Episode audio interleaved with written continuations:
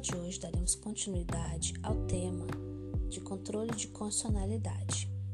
Não sei se vocês recordam que na última aula nós tratamos sobre o que era o controle de constitucionalidade, o controle repressivo, preventivo. Hoje nós realizaremos um recorte sobre a atuação do judiciário nesse tipo de controle. Então, o primeiro ponto é a questão do controle difuso de constitucionalidade. Aquele controle que geralmente ele é exercido é, em relação ao caso concreto. Então, a, a pessoa ela juíza uma ação para apreciação pelo judiciário e aí o objeto ali daquela ação é declarado constitucional.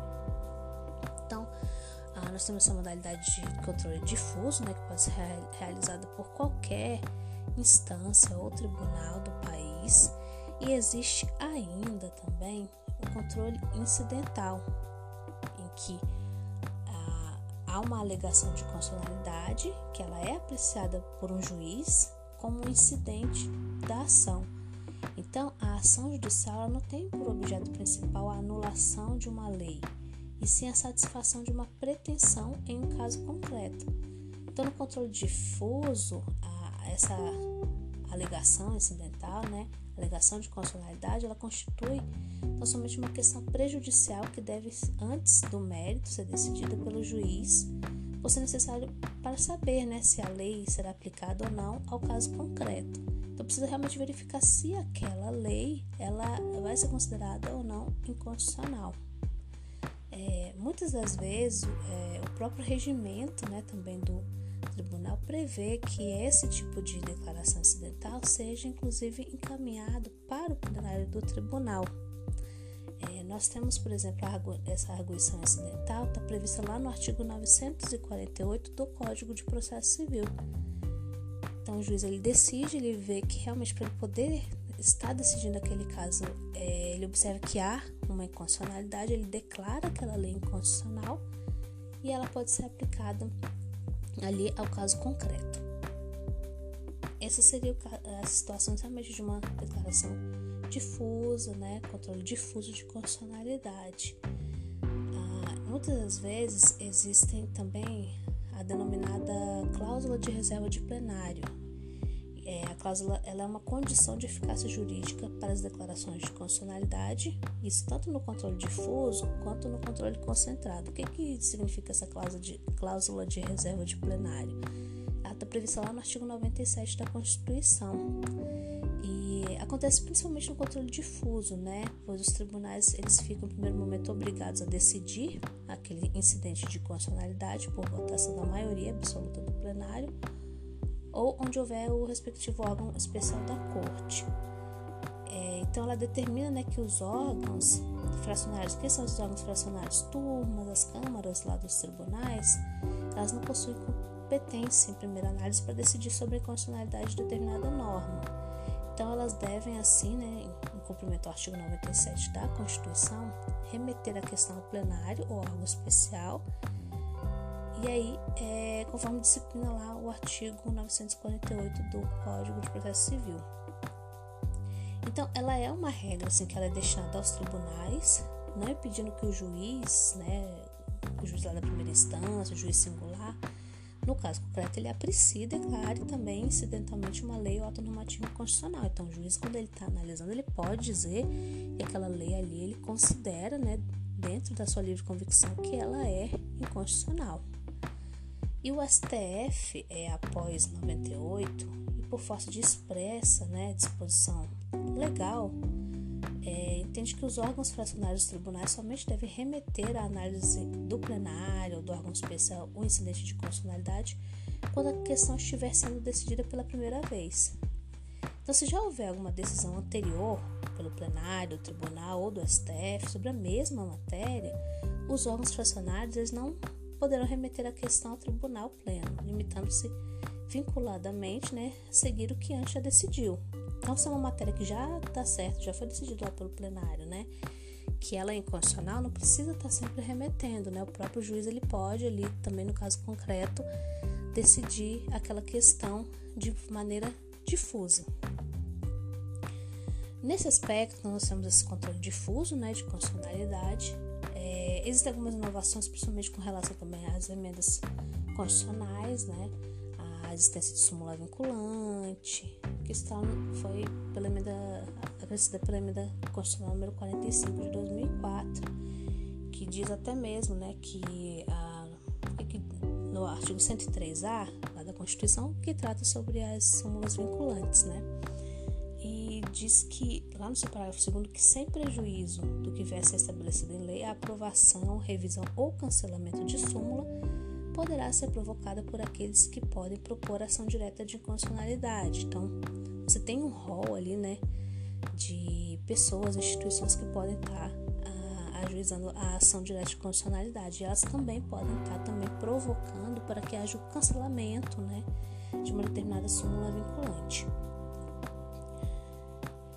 E isso já nos remete também a uma outra ideia de controle. Então, nós já falamos sobre o controle difuso, que é aquele que, no caso concreto, o juiz ele analisa ali e verifica que o objeto daquela ação é inconstitucional. Temos o controle concentrado, que inclusive é o mais comum, né? que ele é exercido principalmente pelo Supremo, Tribunal Federal. Então, é, o que, que diz? Né? Que a, a a competência para julgar a questão de inconstitucionalidade é reservada a um único órgão. No caso de leis e atos normativos federais e estaduais que contrariam a Constituição Federal. Então, nós temos o Supremo Tribunal Federal e nos demais casos, né, faz também as constituições estaduais, aí nós já teremos tribunais de justiça dos estados. Então, se é algo que está, uma matéria que está violando a Constituição Federal, Supremo Tribunal Federal. Se é algo que está violando a Constituição estadual, quem que vai fazer esse controle? Já vai ser o Tribunal de Justiça dos Estados.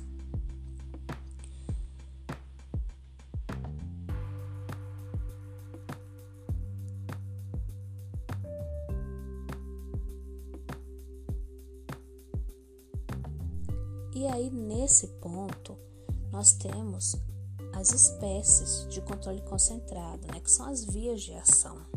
Nós temos, por exemplo, primeiramente a que é mais utilizada, né? Ação direta de condicionalidade genérica, que é a ADI, alguns chamam de ADIM também, né? Tá lá no artigo 102, inciso 1, a linha A, e também é disciplinado pela Lei 9868 de 99. Então, quem tem a legitimidade ativa? Quem pode estar ajuizando essa ADIM, por exemplo? São as autoridades e entidades relacionadas no artigo 103 inciso 1 a 9 da Constituição Federal, incluindo-se o governador do DF e a mesa da Câmara Legislativa do DF, que foi incluído também pela Emenda Constitucional 45 de 2004. O objeto da ADIM, ela visa obter a declaração de constitucionalidade de lei ou ato normativo federal, estadual ou distrital em face da Constituição. Assim, o STF ele não aceita a DIN contra a lei municipal e contraria a Constituição da República, Então precisa ser lei ou ato normativo federal, estadual ou distrital. Isso está bem claro. Ah, as eficácias da decisão, elas, no âmbito do controle concentrado, né? É, são dotadas de eficácia erga omnes, ou seja, erga omnes que é aplicável a todos, né?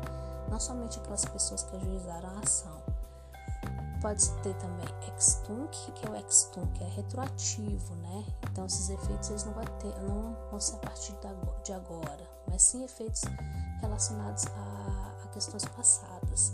E vinculante, né? Então a partir do momento que há essa declaração de constitucionalidade, todos devem aplicar a lei a partir, é, com essa interpretação.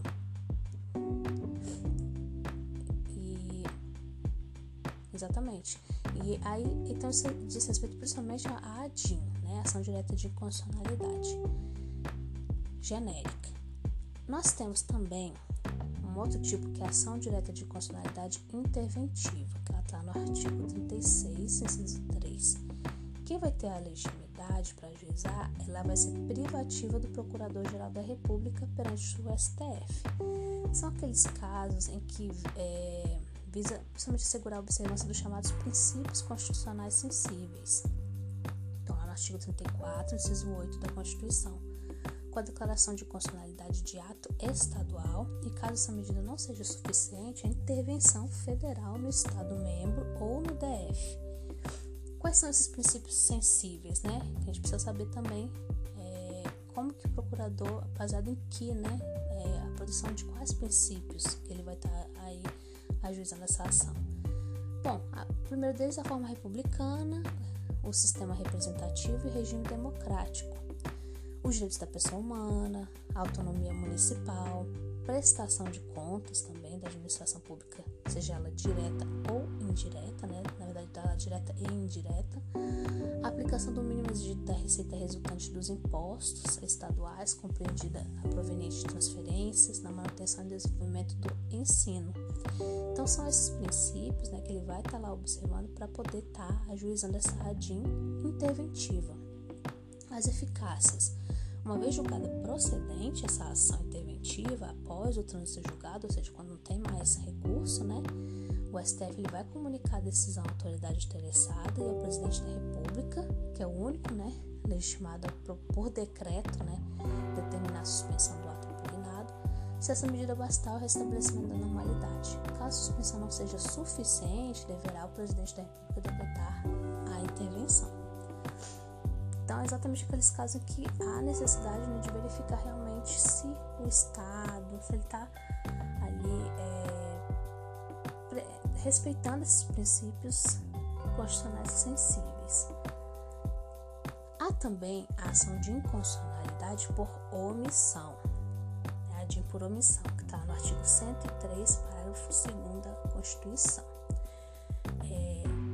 a, a legislativa das mesmas autoridades, né, que estão lá no 103 da Constituição, e o objeto já é um pouquinho diferente, da, por exemplo, da genérica ou, ou da interventiva, que é tornar efetiva a norma constitucional que não se tornou operativa, por falta de regulamentação infraconstitucional ou por esta estar incompleta.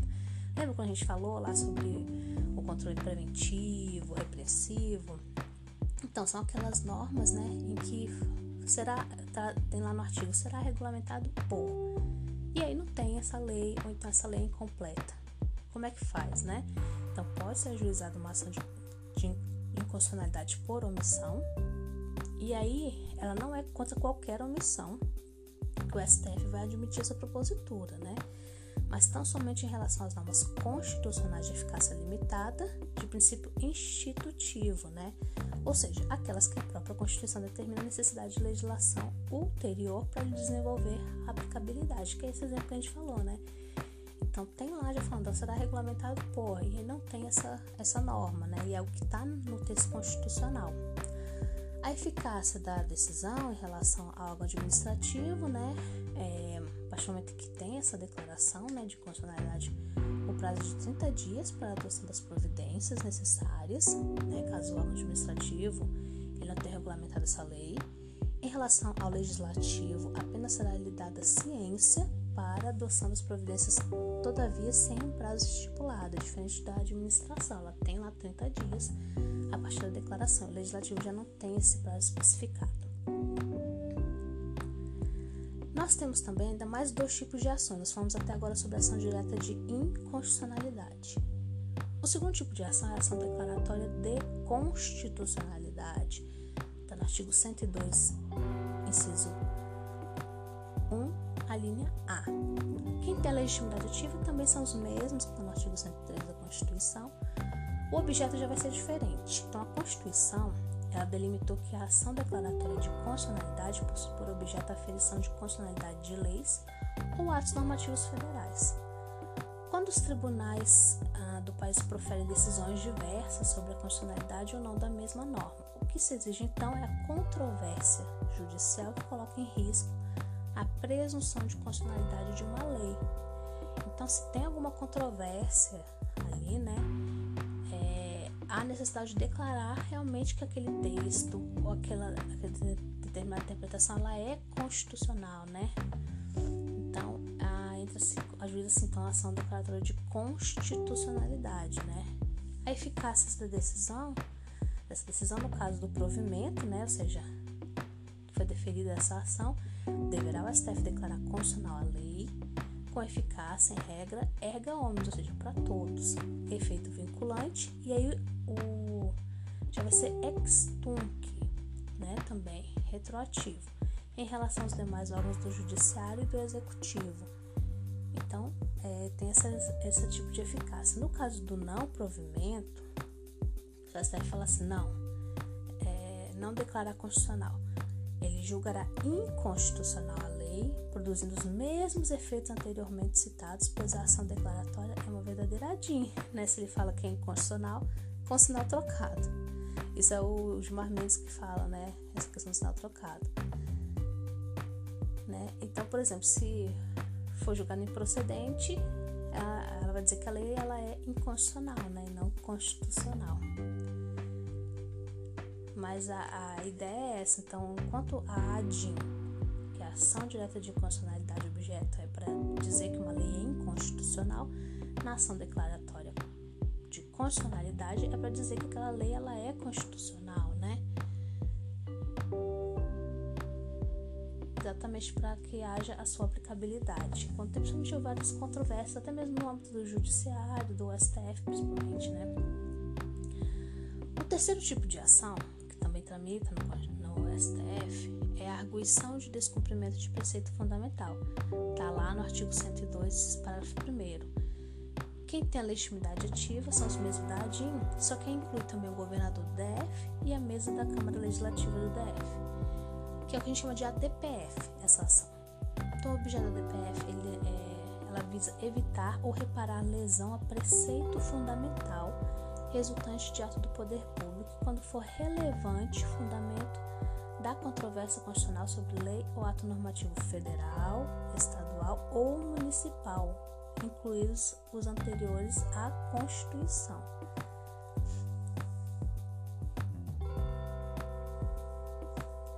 As eficácias da decisão, as decisões judiciais no âmbito do controle concentrado de constitucionalidade são dotadas de eficácia erga omnes, extunc, né? Ou seja, ou seja, a todos, retroativo e também vinculante, né? Então, a partir do momento é, que declara que realmente há um descumprimento, né, do preceito fundamental da, que está lá na Constituição, né?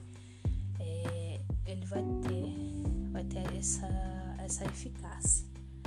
E aí, vocês observaram, então são várias, né, as ações que tramitam principalmente no STF, também ah, em alguns tribunais estaduais, né, quando a gente fala de constituições estaduais. É, mas, principalmente fazendo com relação ao STF, nós temos também a atuação de duas. É, papel assim, de, de duas pessoas que são importantes, assim, né? O primeiro é o advogado-geral da União, né, que é o curador da lei, né, já decidiu o STF, e que é o AGU, né, que fala que deve o advogado-geral da União defender o texto impugnado, né? Assim, o, a interessante conclusão é que essa autoridade não poderá se pronunciar favoravelmente à declaração de inconstitucionalidade. É, geralmente a intervenção do advogado-geral da União é obrigatória, nos termos do artigo 103, parágrafo 3 da Constituição. Saliente-se ainda que defenderá tanto as normas federais quanto as estaduais. E aí, é, deveria, ele não deve se defender sempre né, a constitucionalidade da lei nos processos abstratos, né, no âmbito do STF. Então, é, a atuação do advogado-geral da União, né, é sempre assim, buscando, é, nós já falamos, ele é curador da lei, né, então deve sempre defender aquele texto, né. Ah, e o papel do Procurador-Geral da República, né, que também atua sempre está atuando né, nessas ações que tramitam perante o STF. Ele é o chefe do Ministério Público da União, né, MPU, nos termos do artigo 128, parágrafo 1 da Constituição.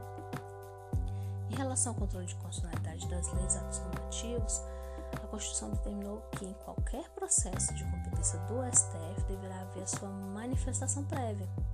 Está no 103, artigo 103, parágrafo 1 então, assim, não importa a forma de controle, seja difuso, seja concentrado, sempre haverá manifestação do Ministério Público. Isso a gente precisa entender. E no âmbito lógico, né, de processos que tramitam perante o STF, Procurador-Geral da República.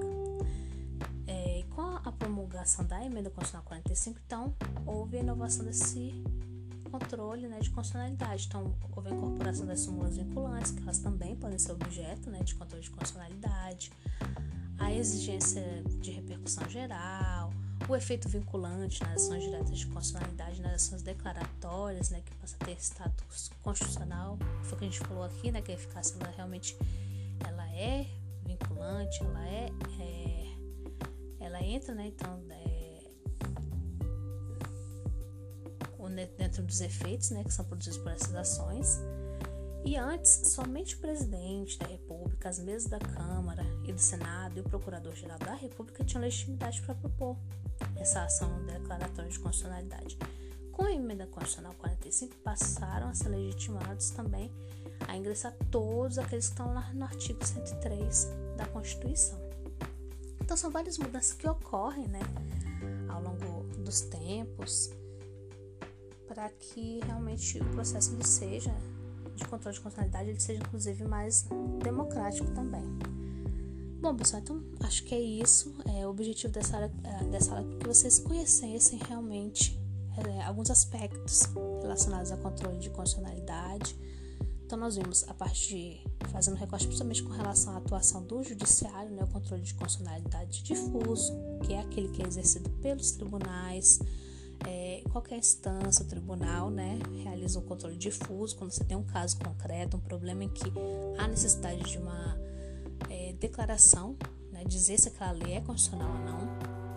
Nós vimos também com relação ao controle concentrado e constitucionalidade, que é aquele que é exercido principalmente né, no âmbito do Supremo Tribunal Federal, com relação a, a normas que venham né, a, a, que entre algum conflito, por exemplo, com, as, com a Constituição Federal ou no âmbito dos tribunais estaduais, quando diz respeito a algum conflito relacionado ao controle a uma norma estadual, né, ou distrital. E aí os tipos também de ações, né, que é a ADIM, nós vamos a ADIM genérica, a ação de constitucionalidade genérica, a interventiva também. Presente, né? Então, dessas ações que são ajuizadas por, perante o, o STF, é a, a, a de por omissão, né, quando você realmente precisa de uma regulamentação e ela não existe, né, não, não foi assim, não existe essa regulamentação. A, a ação de descumprimento de preceito fundamental, também, que é a DPF, né, e a declaração de ação que declaração de constitucionalidade, então é isso, pessoal. Muito obrigada a todos e a todas que puderam ficar até o final do nosso podcast. E nos vemos até a próxima aula. Até mais.